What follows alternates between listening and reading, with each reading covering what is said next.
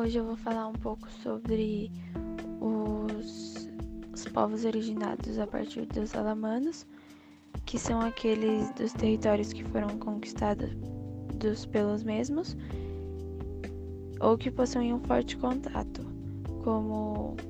proximidade geográfica, entre outros. Sendo esses povos são os, alemã, os alemães, franceses, austríacos e suecos, países esses que possuem dialetos da língua alemã, que foram herdados enquanto os alemães se localizavam no estado de Alemanha, atual Alemanha.